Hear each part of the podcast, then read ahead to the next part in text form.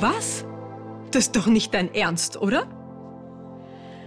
Udo starrte die Pastorin entgeistert an. Sie hatte ihm eben einen Vorschlag unterbreitet, den er absolut untragbar fand. In das Andachtsteam der Justizvollzugsanstalt, in der Udo einsaß, sollte ein neues Mitglied aufgenommen werden.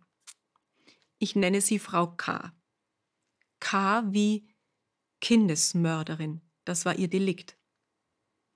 Allein bei dem Wort stellten sich bei Udo alle Nackenhaare auf. Seine Hände ballten sich unwillkürlich zu Fäusten. Solche Leute waren das allerletzte. Wer seinem Kind etwas antut, der verdient es nicht zu leben. Der gehört doch draußen verbuddelt.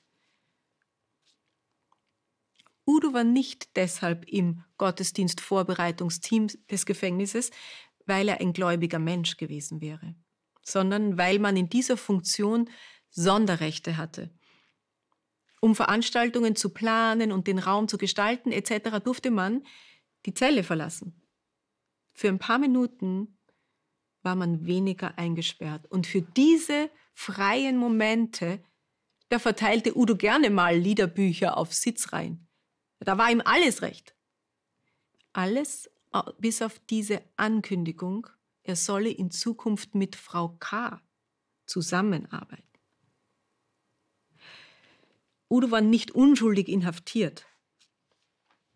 Mit acht Jahren hatte er seine erste Straftat begangen, einen Kaugummiautomaten aufgebrochen.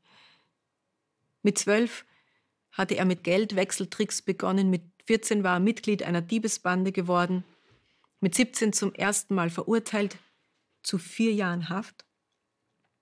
Und obwohl er danach ein paar Versuche gestartet hatte, auf redliche Weise sein Geld zu verdienen, zog es ihn in jeder Krise zurück zu seinen früheren Kontakten und zurück in seine kriminellen Muster.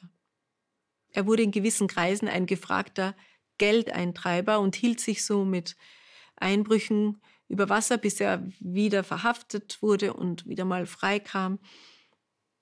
So war das die letzten 25 Jahre gelaufen. Seinen Respekt vor dem scheinheiligen Spießbürgertum, den hatte Udo schon lange verloren. Aber unter Knastbrüdern gab es eine klare Rangordnung und Frau K. gehörte in die unterste Kategorie. Wieso? fragte er die Pastorin. Wieso willst du sie überhaupt dabei haben? Ich sehe in ihr einen wertvollen Menschen, unabhängig von ihrer Tat. Das sehe ich doch in dir auch. Zurück in seiner Zelle hatte Udo freilich viel Zeit zum Nachdenken. Wie konnte diese Pastorin, selbst Mutter von zwei Kindern, für diese scheußliche Verbrecherin etwas empfinden, Mitgefühl oder gar Respekt. Was hatte sie als Grund genannt? Sie hatte gesagt, Gott hat sein Kind für diese Frau gegeben. Und Jesus hat eine schlimmere Strafe erlitten, als sie verdient hat. Das, was Udo ja schon oft über das Kreuz gehört und nie ernst genommen hatte, das begann jetzt in seinem Inneren zu gären und zu arbeiten, bis es sein Weltbild komplett sprengte. Wenn Jesus wirklich Gott gesandt war und wenn diese Sache mit diesem stellvertretenden Tod wahr war, dann, dann verschiebt sich ja alles, das wurde Udo bewusst. Also in seinem Kopf gab es eine ethische Rangordnung von den frömmsten an. Und auch, wenn er sich selbst als, ja, rechtswidrig und abseits der angepassten Gesellschaft sah, so hatte er sich doch als Ehrenmann eingestuft.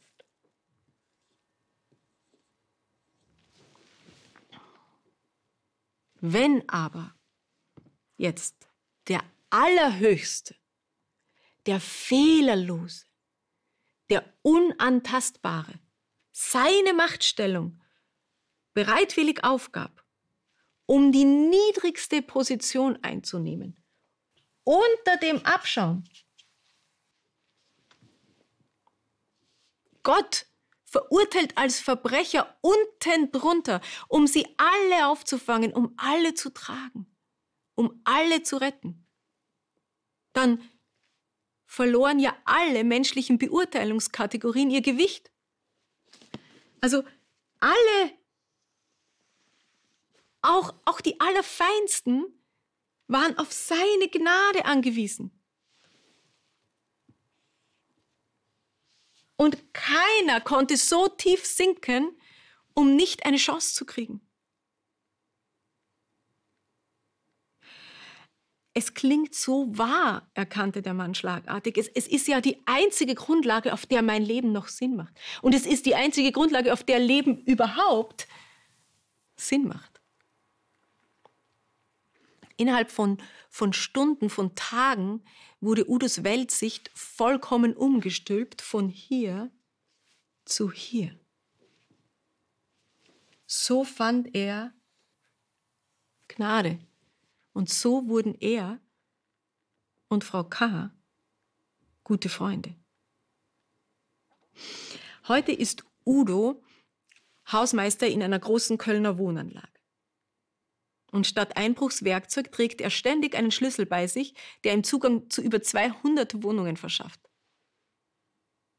Er ist also für über 450 Menschen verantwortlich. Und obwohl das nicht zu seinem Jobprofil gehört, schleppt er regelmäßig Getränkekisten für die ältesten Bewohner in die obersten Stockwerke. Warum kann er jetzt so mit Menschen fühlen? Ich glaube, es ist, weil Gott mit ihm fühlt. Warum kann er zum ersten Mal Respekt haben? Ich glaube, weil Gott ihm Respekt erwiesen hat.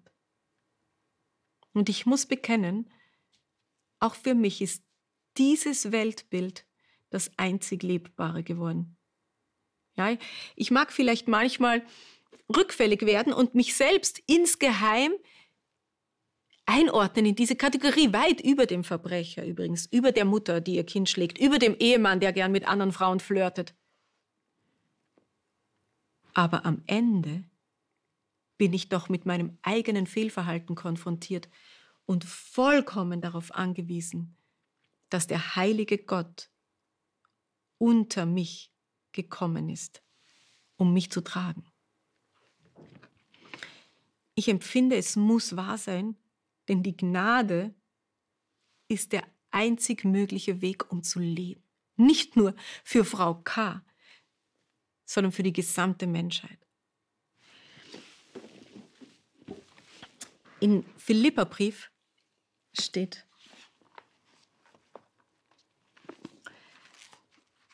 obwohl Jesus Gott war, bestand er nicht auf seinen göttlichen Rechten. Er gab alles auf und erniedrigte sich selbst und starb wie ein Verbrecher. Vor seinem Namen sollen sich die Knie aller beugen, die im Himmel und auf Erden sind. Shabbat Shalom.